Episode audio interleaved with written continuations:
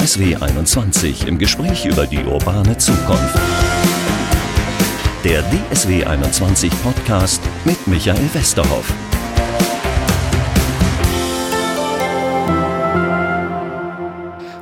Herzlich willkommen zu unserem Podcast. Heute sprechen wir über einen Begriff, den haben wahrscheinlich die meisten schon mal irgendwie zumindest gehört. Aber wenn man dann fragen würde, erklärt uns den Begriff mal, wird schon ein bisschen schwieriger. Es geht um Blockchain und um die Frage, wie werden Blockchains unser Leben in Zukunft beeinflussen. Bei mir ist einer, der das alles wissen muss, äh, der sich den ganzen Tag damit beschäftigt, Professor Michael Henke vom Fraunhofer Institut in Dortmund, dort zuständig fürs Blockchain-Institut. Das ist ein neues Institut, Herr Professor Henke. Äh, Sie haben auch schon 25 Mitarbeiter, das heißt, eine größere Relevanz muss das Thema anscheinend haben. Auf jeden Fall. Ähm, vielen Dank, Herr Westerhoff, ähm, für die Einladung, für die ähm, freundliche ähm, Einleitung.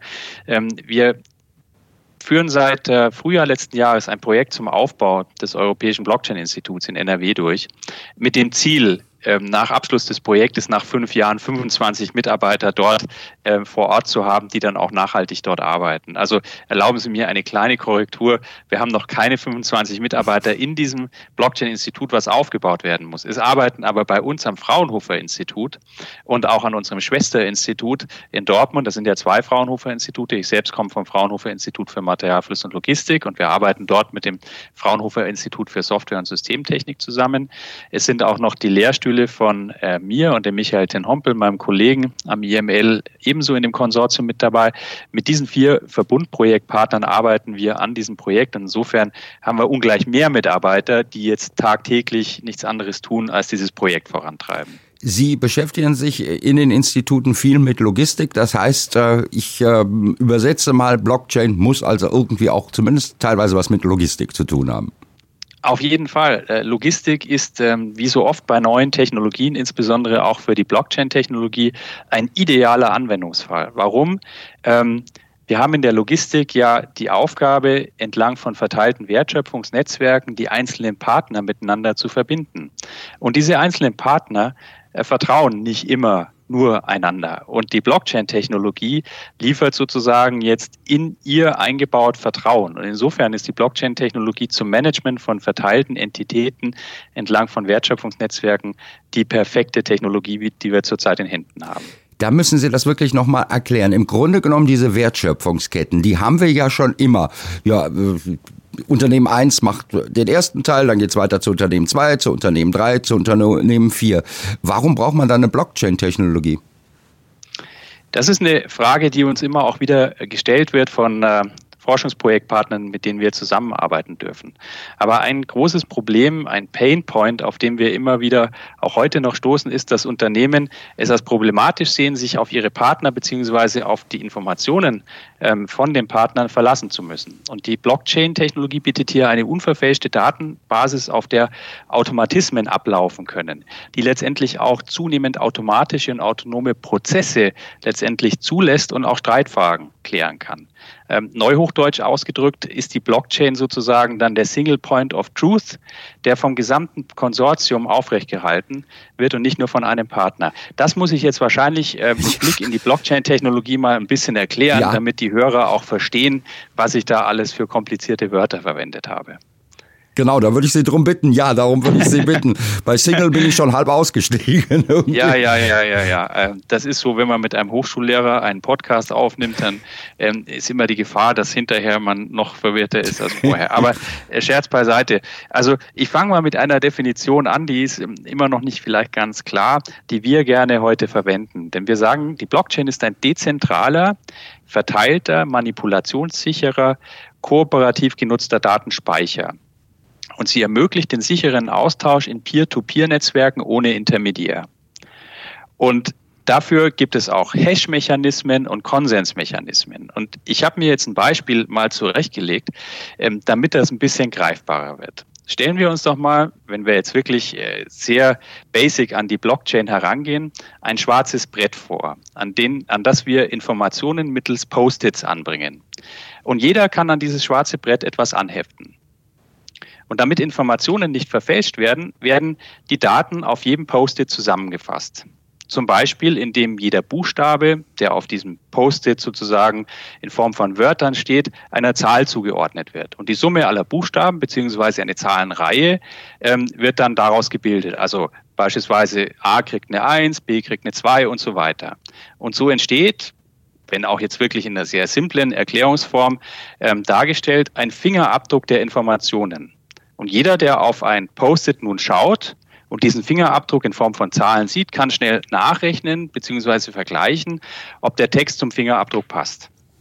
Und wenn jetzt jedes neue Post-it zusätzlich als erste Information den Fingerabdruck seines Vorgängers beinhaltet und diesen damit referenziert, dann entsteht eine Kette an Informationen.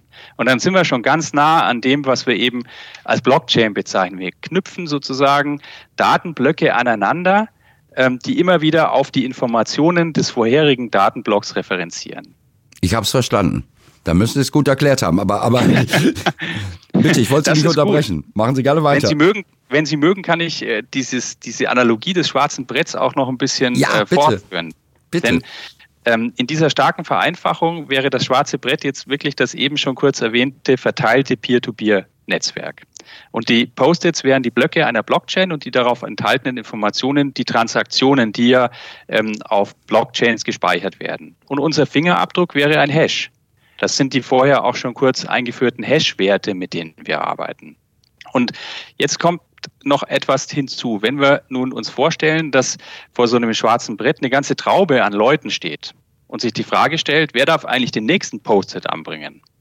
Dann gibt es zwei Möglichkeiten. Wenn die Menge der Leute unbekannt ist, sich nicht kennt und jeder darf mitmachen, das sind die sogenannten Permissionless Blockchains, dann sollte ein entsprechendes Regelwerk vorhanden sein, das die Frage löst, wer jetzt als nächstes sein Post-it dran kleben darf.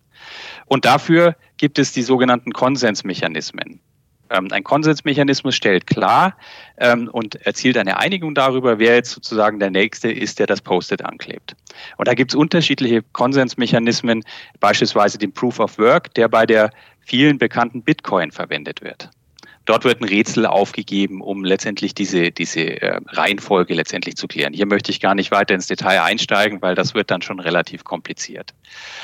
Es gibt aber auch die Möglichkeit, dass die Menschen, ähm, die sich vor so einem schwarzen Brett treffen, einander kennen, dass die Menge an Menschen vor diesem schwarzen Brett bekannt ist. Und äh, es darf auch nicht jeder einfach zu dieser Menge mit dazukommen. Das sind die sogenannten Permission Blockchains, die wir gerne auch einsetzen, um Blockchain-Technologie in Unternehmen einzuführen. Und ähm, für das dann ähm, notwendige Regelwerk im Sinne der Konsensmechanismen kann man nun einfachere, auch im technischen Sinne energieeffizientere Verfahren nutzen, um zu entscheiden, welche Informationen als nächstes äh, angeklebt werden dürfen im Sinne eines Post-its. Und da gibt es eben auch wiederum ganz unterschiedliche Mechanismen, zum Beispiel jeder darf der Reihe nach äh, sein Post-it ankleben, das heißt Round Robin oder viele andere Dinge mehr. Kann man das übersetzen? Ja, das war jetzt schon praxisnah natürlich mit den Post-its. Ich kann es mir schon ein bisschen jetzt wenigstens vorstellen. Aber wenn ich jetzt nochmal versuche, ein Stückchen weiter zu übersetzen, nämlich in eine praktische Anwendung. Ich habe ein bisschen bei Ihnen gelesen, zum Beispiel mit Lachs aus Norwegen wird sowas gemacht. Ja, ähm, das könnte man tun. Ähm, ich muss gestehen, ähm, in der Vorbereitung auf unseren Termin, Herr Westerhoff, habe ich auch erstmal verstehen müssen, was mit diesem Lachs äh, aus Norwegen es sich genau auf sich hat. Ähm, dieses Beispiel war mir selbst, ähm, vielleicht Kollegen äh, vom Blockchain Europe äh, Projekt äh, sich überlegt, nicht bekannt. Ähm, das ist eine Blockchain-Lösung, die aber nach meinem äh, Verständnis auf einer Cloud läuft. Und diese Cloud gehört genau einem und insofern ist der Vorteil einer Blockchain-Lösung, die ja aufgrund von äh, verteilten äh, Netzwerkpartnern funktioniert, gar nicht so groß. Zumindest mir in dem Moment, äh, in dem Einblick, den ich in dieses Projekt habe, noch nicht ganz ersichtlich. Ich würde vielleicht deswegen lieber über ein Beispiel, das wir aus der Logistik heraus gerne, äh, gerne. bearbeiten, sprechen, weil da wird es dann vielleicht auch noch ein bisschen mehr hands-on. Ähm, sehr sehr praktisch und sehr pragmatisch sind Europaletten als Beispiel. Ja, weil diese Europaletten kennt jeder von uns, ähm, die stehen überall rum. Und wir hatten ähm, vor ein paar Jahren am Fraunhofer IML zusammen auch mit einem ähm, Partner, das ist bekannt, insofern darf ich den unter erwähnen, das ist die Deutsche Telekom, einen Tracker entwickelt. Und dieser Tracker wird in einen Palettenfuß eingebracht und macht nun diese Europalette, eine ganz normale Europalette, die seit vielen Jahrzehnten immer gleich aussieht, intelligent. Denn der Tracker hat Sensorik mit an Bord und kann ähm, Daten einsammeln auf dem Weg dieser Europalette. Beispielsweise ähm, Geodaten, wo sich diese Europalette genau bewegt, aber auch ähm, einfach Lokationsdaten, wo steht sie gerade, ähm, Temperaturdaten. Das ist ganz wichtig für bestimmte Dinge, die auf so einer Palette transportiert werden, beispielsweise Arzneimittel oder Lebensmittel oder Feuchtigkeitsdaten und viele andere Dinge mehr. Der Charme dieses Trackers, und wir haben die Blockchain hier noch gar nicht integriert, besteht darin, ähm, dass dieser im Narrowband IoT-Bereich funktioniert. Was heißt das schon wieder? Naja, Sie brauchen hier jetzt keine 4G oder 5-Anbindung, weil normalerweise stehen Europaletten nicht so im Haupteingang einer Unternehmenszentrale, wo es ein gutes Netz gibt, sondern die stehen im Zweifel im Keller. Und trotzdem sendet dieser Tracker zwei Datensignale pro Tag aus. Er kann auch mehr, aber wenn er zwei Datensignale pro Tag aussendet, dann läuft der Akku dieses Trackers zehn Jahre lang mit einer Batterie. Das ist schon mal ganz cool. Und nun kann man auf Basis dieser Daten nicht nur eine Europalette intelligent machen und äh, entlang des Weges von A nach B ähm, wo sie transportiert wird, verfolgen, sondern sie haben theoretisch die Möglichkeit, ähm, die 700 bis 800 Millionen Euro Paletten, die es in Europa äh, aktuell gibt, ähm, auch über solche Trecker miteinander zu verbinden und intelligent zu machen. Und damit orchestrieren sie plötzlich äh, ganz viele logistische Transaktionen. Stellen Sie sich vor, 75 Prozent aller logistischen Transaktionen ungefähr laufen immer noch, auch im Zeitalter der digitalen Transformation von Unternehmen, auf Basis einer ganz normalen Europalette ab. Und das ist schon ein ganz großer Schritt zur Automatisierung von logistischen Prozessen. Was aber dazu gehört, ist am Ende des Tages dann immer noch, wenn ein Transport von A nach B erfolgt ist, dass dann sozusagen der Vertrag überprüft wird.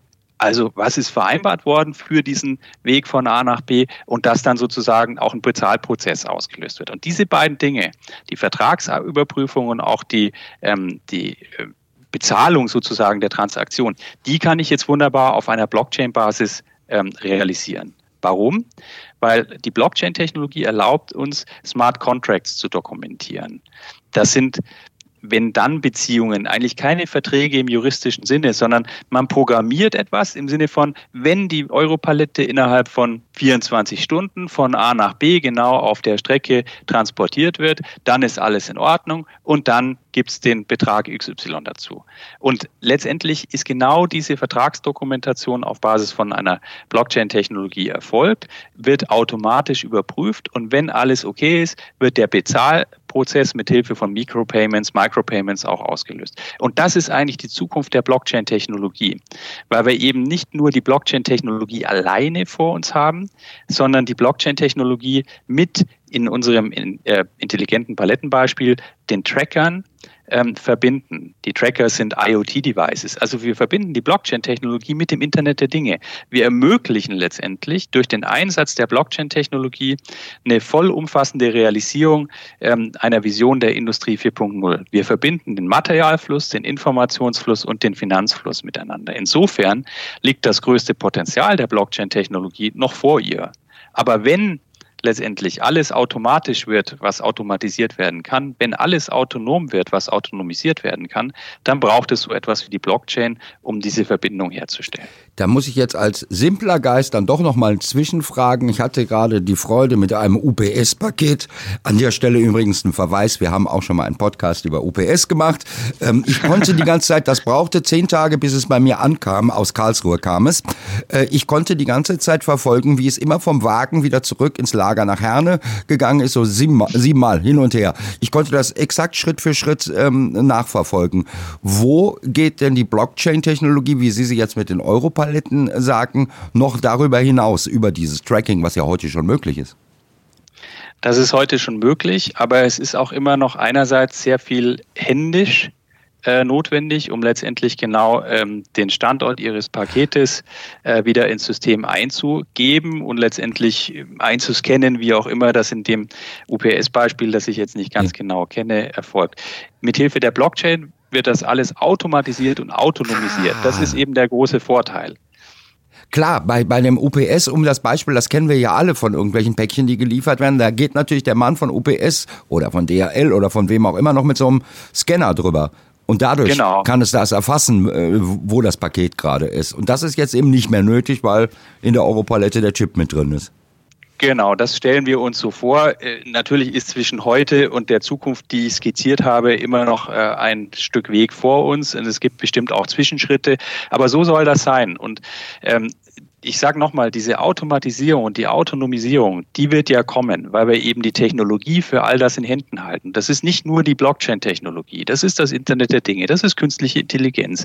Wir sprechen in den letzten Wochen und Monaten vermehrt über Quantum Computing und es wird viele andere Dinge noch geben in der Zukunft und wir müssen das alles immer integriert sehen. Und diese Integration liegt ähm, im Allgemeinen ein Riesenpotenzial und im Besonderen für die Blockchain. Oder ich sage es mal anders, Herr Westerhoff, und damit zitiere zitiere ich meinen Kollegen Michael Tenhompel, dem für dieses hervorragende Statement auch die Lorbeeren gehören, aber ich möchte das trotzdem mit den Zuhörern teilen. Ähm, er hat nämlich sehr plakativ auf den Punkt gebracht, ohne Blockchain wird es in Zukunft kein Geschäft mehr geben. Ohne Blockchain kein Geschäft. Das ist unsere feste Überzeugung. Aber wir sind ja offenbar noch nicht so weit, sonst müssten Sie jetzt nicht ein Forschungsprojekt in diese Richtung machen. Das ist sehr richtig. Ähm, wir müssen hier noch sehr viel ähm, weiterentwickeln ähm, wir müssen ganz konkrete Anwendungsbeispiele zeigen. Weil man hat natürlich das Thema Blockchain ähm, wie jedes Hype-Thema, deswegen sage ich natürlich wie jedes Hype-Technologie-Thema, äh, hoch gelobt. Das ist schon ein paar Jahre her.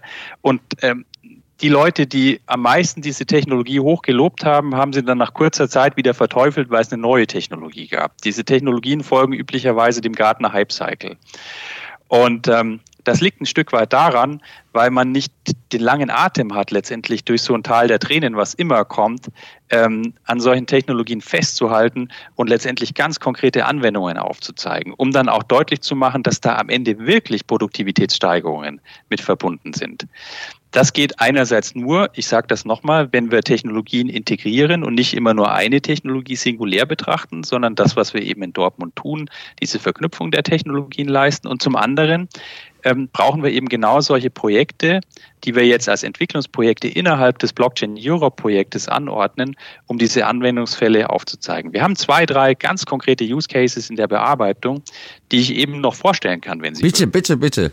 Je praktischer, ja? desto eher verstehe ich das und wahrscheinlich auch die, die zuhören. Das ist gut und mit Sicherheit auch die Zuhörer. Eben. Ich versuche mein Bestes, dass es äh, am Ende des Tages dann doch richtig anwendbar und greifbar wird. Also, ich beginne mal mit dem, was uns alle total begeistert, weil es so schnell gegangen ist, mit unserem ersten Blockchain-fähigen IoT-Device. Ähm, das ist ein Device, eine Einsteckkarte, wenn Sie so wollen, Blockchain basiert, in eine Kiste, mit der ähm, temperaturempfindliche Waren wie Lebensmittel, Medikamente oder Impfstoffe transportiert werden. Und beim Stichwort Impfstoff zeigt sich schon die Aktualität dieser Entwicklung. Ähm, wir diskutieren ja rauf und runter in den letzten Wochen tatsächlich die Verfügbarkeit von Impfstoffen gegen die Corona-Pandemie. Das ist eben ein erster zukunftsweisender Prototyp, der in Echtzeit Daten erfasst und wirklich autonom, da sind wir wieder bei dieser automatischen und autonomen Steuerung, äh, Lieferketten organisiert. Und wir wollen dieses Blockchain-Device, das ist nicht viel ähm, größer als ein Mobiltelefon, und auch ähm, nicht viel dicker. Das heißt, das kann man wirklich auch in diese Kiste herkömmlicher Art einstecken. Mit diesem Device haben wir einen ersten Prototyp geschaffen, ähm, der jetzt sozusagen der Start von der Serie von Blockchain-Devices sein kann und sein wird. Mit diesen Devices können wir in Zukunft tatsächlich Smart Contracts nicht nur dokumentieren und, überprüfen, sondern aktiv verhandeln. Wir stellen uns vor, dass die Dinge irgendwann einmal selber miteinander in Verhandlungen eintreten. Transaktionen können getriggert werden, Zahlungen gebucht werden und das alles autonom. Dann sind wir wirklich in dieser Zukunftswelt, wo dann ähm, Dinge äh, wirklich komplett autonom miteinander interagieren und mehr diese Maschinen-Maschinen-Interaktion stattfindet, als dass hier Menschen noch viel mit integriert sind. Ich wünsche mir immer als Mensch natürlich auch noch eine Rolle der Organisation und der Orchestrierung, aber das sind die wichtigen Bausteine ganz konkret auch vorliegend, die wir brauchen, um diese Technologie auch greifbar zu machen und nach vorne zu bringen. Ein Beispiel. Da müssen wir gleich, da müssen wir gleich, glaube ich, nochmal drauf kommen, nämlich äh, was das für uns als Arbeitskräfte und als Menschen bedeutet, wenn die Produkte ja autonom fahren am besten und sich auch noch autonom miteinander unterhalten und autonom dann der Impfstoff im Impfzentrum ankommt. Ja, wenn das so funktioniert, dann wäre das ja schön, ja. Aber die aktuelle Diskussion zeigt ja, dass wir da eben noch ein Stück weit von entfernt sind und da brauchen wir uns Menschen immer noch. Aber können wir gerne nachher auch ja. nochmal ähm, drauf zu sprechen kommen. Sie hatten noch ein zweites Beispiel oder wollten da noch, genau. Genau, wenn Sie mögen, kann ich das noch hinterher schieben. Ähm, auch ein Thema, was schon ganz alt ist, nämlich ähm, die Frage, wie gehen wir eigentlich mit Zoll um, mit Zöllen entlang der EU. Ähm, es gibt einen Unionszollkodex in Europa, aber noch ganz viele nationale Systeme. Und die Zollanmeldung und die Abwicklung ist für die beteiligten Akteure dementsprechend sehr aufwendig. Und Ex- und Importe bedingen viele Prozessschritte. Und wir haben einen sehr heterogenen Digitalisierungs- und Automatisierungsgrad in den unterschiedlichen Ländern in der EU. Das kann man sich leicht vorstellen. Wenn wir das jetzt alles vereinheitlichen können und vereinfachen können, auf Basis der Blockchain, dann heben wir ein riesiges Potenzial. Vielleicht noch mal ein paar Zahlen, die das auch greifbar machen. Wir haben das mal rausgesucht. Im Jahr 2019 lag der Anteil der EU am Welthandel bei 15,3 Prozent mit über 850.000 Zollanmeldungen pro Tag. 850.000 Zollanmeldungen pro Tag, die alle total heterogen und komplex irgendwie gelöst werden. Und jeden Monat, das ist noch eine weitere beeindruckende Zahl, wie ich finde, exportieren und importieren die 27 oder mittlerweile 26 Mitgliedstaaten waren im Wert von 330 Milliarden Euro aus der übrigen Welt beziehungsweise in die übrige Welt. Und wenn wir das eben vereinfachen können, dann ist das natürlich ein gewaltiges Potenzial, was wir heben können. Und das wollen wir mit der Blockchain-Technologie tun. Ähm, wir haben vor, eine effiziente und durchgängige Umsetzung des Unionszollkodex wirklich in nationalen Zollsystemen darzustellen. Wir äh, schauen uns ganz konkrete Use Cases an und erschließen eben tatsächlich die Optimierungspotenziale durch den Einsatz von Blockchain. Äh, wir wollen eine Referenzumsetzung auch anhand von einem ganz konkreten Demonstrator bauen und ähm, der Jahreswechsel äh, macht das notwendig. Wir wollen natürlich auch den Brexit berücksichtigen, weil ja plötzlich UK nun auch kein EU-Land mehr ist, sondern ein Drittland. Das haben wir ganz konkret vor. Und da kann natürlich unser Blockchain-Device, was ich Ihnen eben gezeigt habe, auch eine ganz zentrale Rolle spielen dann äh, äh, ja, das erleichtert, das erleichtert dann die ganze, die ganze Zollabwicklung, aber dafür muss man natürlich wirklich ein einheitliches System haben. Wenn ich jetzt äh, die Gesundheitsämter nochmal als Beispiel nehme, die sogar in jeder Stadt eine andere Software haben, wie kriegt man das denn hin? Äh, Sie als europäisches Blockchain-Institut, äh, definieren Sie da jetzt Standards? Ähm, zumindest quasi Standards. Also wir versuchen schon, ähm, deswegen so konkret wie möglich mit solchen Devices als Beispiel zu zeigen, was die Blockchain-Technologie kann. Ich hüte mich und scheue mich immer ein bisschen dafür, auf einer regulatorischen Ebene äh, die Standardisierung zu beeinflussen. Das ist europaweit ein Riesenbrett. Das möchte ich gar nicht letztendlich anfangen durchzubohren. Aber wenn wir in der Lage sind, diesen ja immer noch sehr papierbehafteten Prozess der Zollabwicklung auf Devices zu ziehen, so dass man einfach nur noch, wenn man auf dem Box sitzt im LKW, das Device mit der standardisierten Software zur Hand nimmt und dann dieser Zollabwicklungsprozess vereinfacht wird, dann hätten wir sowas wie ein Quasi-Standard. Das fängt vielleicht in Deutschland an, aber wir wollen ja als europäisches Blockchain-Institut auch europaweit agieren. Und wenn sich das herumspricht, deswegen Quasi-Standard unter den Lkw-Fahrern, unter den Unternehmen, dann sagen die, das möchte ich auch haben. Ja? Und so ein Stück äh, Stoff, Software lässt sich sicherlich auch in einer standardisierten, standardisierbaren Form auch EU-weit einsetzen. Und nochmal, wie das dann regulatorisch begleitet wird, das das ähm, mag ich gar nicht beurteilen. Aber mit der Quasi-Standardisierung kommen wir, glaube ich, da einen Riesenschritt weiter. Das heißt aber, die Schlangen, die wir jetzt, Brexit haben Sie als aktuelles Thema genannt, die wir jetzt an der britisch-europäischen Grenze sehen von Lkw, die könnten mit sowas der Vergangenheit angehören. Das heißt, die Prozesse könnten beschleunigt werden? So sehe ich das. Ja, so sehe ich das. Ähm, ich, sehe, ich bin nicht der Einzige, der das so sieht, sondern ähm, allein schon durch die Digitalisierung von Dokumenten, also das Weggehen von diesem stark papierbasierten Abwicklungsprozess am Beispiel der Zölle kann man sich das nochmal leicht vergegenwärtigen, hat einen enormen Effizienzgewinn. Ähm, Kollegen von der Universität Hasselt in Belgien hatten dazu schon 2019 eine Studie durchgeführt. Und durch den allein schon geringeren Zeitaufwand belaufen sich die Ersparnisse laut dieser Studie pro Dokument auf über 13 Euro. Das heißt also, ich habe nicht nur Zeitersparnisse, ähm, sondern ähm, das setzt sich dann auch letztendlich fort in ganz konkreten Euros, die man letztendlich sich äh, einsparen kann an der Stelle. Man wird sich aber auch Arbeitskräfte einsparen an der Stelle, nämlich die ganzen Leute, die diese Zollabwicklung machen, möglicherweise im Unternehmen haben die eine eigene Abteilung dafür, vielleicht sind auch noch Spezialagenturen dazwischen gesetzt und so weiter und so fort.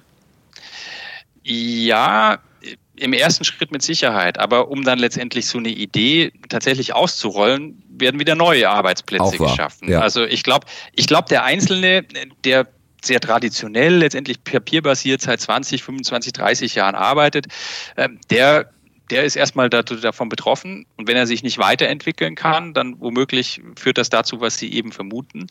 Aber es braucht eben noch neue Arbeitsplätze, um das zu realisieren. Also am Ende des Tages ist mir gar nicht bange, ähm, dass wir, das sehen wir ja auch bei verschiedenen Diskussionen über die Anwendung von neuen Technologien in der deutschen Industrie, dass wir zu viele Arbeitsplätze verlieren, weil es entstehen gleichzeitig immer wieder neue Arbeitsplätze. Dann, wenn ich, wenn ich Kritiker von sowas wäre, würde ich wahrscheinlich auch wieder mit dem Sicherheitsargument kommen und sagen, wir haben ja gerade gesehen im Ruhrgebiet äh, Anfang des Jahres, da ist über Wochen eine Zeitung nicht erschienen in ihren Lokalteilen, weil irgendwie ein Hackerangriff gewesen ist. Äh, so eine Technologie müssen Sie auch schützen, gehe ich mal von aus. Ja, ähm, Wobei die Blockchain den großen Vorteil hat, ich hatte das ganz zu Beginn bei meiner vielleicht etwas zu akademischen oder theoretischen Diskussion ja. gesagt, dass sie manipulationssicher ist. Das heißt also, durch diese verschiedenen Mechanismen, ähm, die ich äh, mit meinem Post-it-Beispiel versucht habe rüberzubringen, wird immer wieder validiert, ob die Informationen tatsächlich auch äh, dementsprechend äh, äh ja, weiterentwickelt werden, weitergeschrieben werden, äh, wie sie von den ersten Nutzern der Blockchain auch eingetragen worden sind. Ähm, das macht sie schon manipulationssicher, aber keine Frage, wir müssen uns mit den Themen der IT-Security im Kontext der Blockchain auch in Zukunft weiter beschäftigen. Und deswegen arbeiten wir in Dortmund auch mit Kolleginnen und Kollegen genau aus diesem Bereich zusammen. Auch das ist wieder so ein Beispiel für äh, Integration, interdisziplinäres Arbeiten, weil wir eben nicht nur auf die Blockchain gucken, sondern eben auch immer die Verbindungen zu anderen Themenfeldern herstellen können. Wenn ich jetzt die Liste der Bedenken, die in Deutschland immer vorgetragen werden, nochmal ein Stückchen weiter durchgehe, dann wäre ich jetzt bei einem Klima- oder Umweltargument äh, positiv oder negativ oder braucht man da viel Energie für?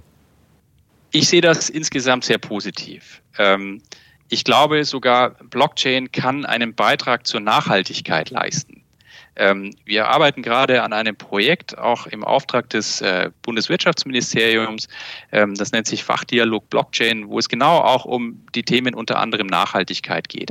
Ich kenne das Argument gegen die Blockchain natürlich auch. Ich kenne nach vielen Jahren, mit denen ich jetzt äh, das Thema äh, begleite, in denen ich dieses Thema begleite, glaube ich, alle Gegenargumente. Ja, und es wird immer wieder gesagt, naja, das ist so energieaufwendig. Das stimmt schon. Ja, wenn ich eben ähm, diese permissionless Blockchains mir vorstelle, wo man immer wieder letztendlich äh, in diesen Regelwerken entscheiden muss, wer als nächstes sozusagen das Post-it anheftet. Das ist ein recht aufwendiger und energieaufwendiger Prozess, der für das Mining von Bitcoins beispielsweise notwendig ist. Aber in den Permission Blockchains, die wir für die Unternehmen heute äh, vor uns sehen, und das ist ja genau das, was uns im B2B-Bereich interessiert, da ist der Energieeinsatz schon deutlich geringer. Und die Weiterentwicklungen in den Blockchain ähm, Projekten gehen ja auch genau in die Richtung, das Ganze noch effizienter zu gestalten, noch mehr Interoperabilität zwischen verschiedenen Anbietern herzustellen. Und daher äh, mache ich mir, was Nachhaltigkeit und Energieverbrauch anbelangt, keine Sorgen, sondern ganz im Gegenteil. Ich glaube, wir können mit neuen Technologien dazu beitragen, dass wir wirklich mehr auch noch in Richtung Klimawandel und Nachhaltigkeit tun können. Also ich muss jetzt schon mal sagen, also das war super spannend, was wir besprochen haben. Die halbe Stunde ist schon fast um. Äh, ist irre. Und ich glaube, ich habe, naja, vielleicht drei Viertel verstanden. Unsere Ausgangsfrage war, wie werden Blockchains unser Leben beeinflussen? Und an der Stelle glaube ich jetzt, werden wir als gemeiner Moderator eines Podcasts, als Verkäufer bei in einem Geschäft äh, oder in der Bäckerei, werden wir etwas von Blockchain mitbekommen oder wird das irgendwie so parallel an uns vorbeilaufen? Nein, ich glaube, am Ende des Tages werden wir alle ähm, mit Blockchain zu tun haben. Ähm, beispielsweise, wenn Sie Ihr UPS-Paket, ohne jetzt Werbung für diesen äh, Dienstleister machen zu wollen, das war jetzt keine gute Werbung für UPS, was ich erzählt habe. Ja, aber mein Beispiel könnte das vielleicht ein bisschen ah, nivellieren. Äh, ähm, äh, wenn Sie das UPS-Paket entgegennehmen, dann ist das ja auch der Abschluss eines kompletten äh, Lieferprozesses und alle Lieferschritte sind auf einer Blockchain dokumentiert. Insofern, auch wenn Sie es gar nicht mitkriegen, wird das in Zukunft Blockchain-basiert ablaufen. Ich mache mal vielleicht abschließend eine Analogie, ähm, die ich immer ganz schön finde. Und zwar die Analogie ähm, ist zum Internet. Denn das Internet das nutzen wir alle. Selbstverständlich tagtäglich, ganz oft und ohne jetzt irgendjemanden zu nahe zu treten, nicht Ihnen, aber auch niemanden anderen der Zuhörer, würde ich mal vermuten, dass die wenigsten wirklich im Detail erklären, wie das äh, erklären können, wie das Internet funktioniert. Aber wir nutzen es alle. Und so stelle ich mir die Zukunft für die Blockchain-Technologie vor. Es braucht nicht so viele Menschen wie uns in Dortmund, die das im Detail wirklich verstehen, die das auch entwickeln. Wir haben in Dortmund auch eine Reihe von Entwicklern, die wirklich selber Blockchain-Lösungen programmieren.